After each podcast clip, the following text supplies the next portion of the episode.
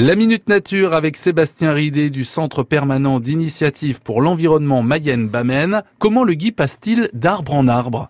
Tout le monde connaît cette plante formant des boules vert pâle dans les arbres feuillus de notre bocage. Cette plante symbole dans nos régions de la période de Noël garde, comme le hou, ses feuilles toute l'année. Elle se nourrit de la sève brute de l'arbre sur lequel elle est implantée. Mais elle est également capable de fabriquer ses constituants grâce à la photosynthèse, comme les autres plantes. L'on dit alors qu'il s'agit d'une plante semi-parasite. Ces petits fruits sont charnus, blancs et collants. Toxiques pour nous, ils font le régal des grives, mésanges et citelles. Le système digestif de ces derniers ne digérera qu'une partie de la chair et laissera intactes les graines enfermées à l'intérieur. Ainsi, passant d'arbre en arbre, ces oiseaux gourmands déposeront fortuitement leurs excréments ici et là sur les branches de tel ou tel arbre. Ces graines engluées pourront alors germer sur leur hôte et former une nouvelle boule de gui.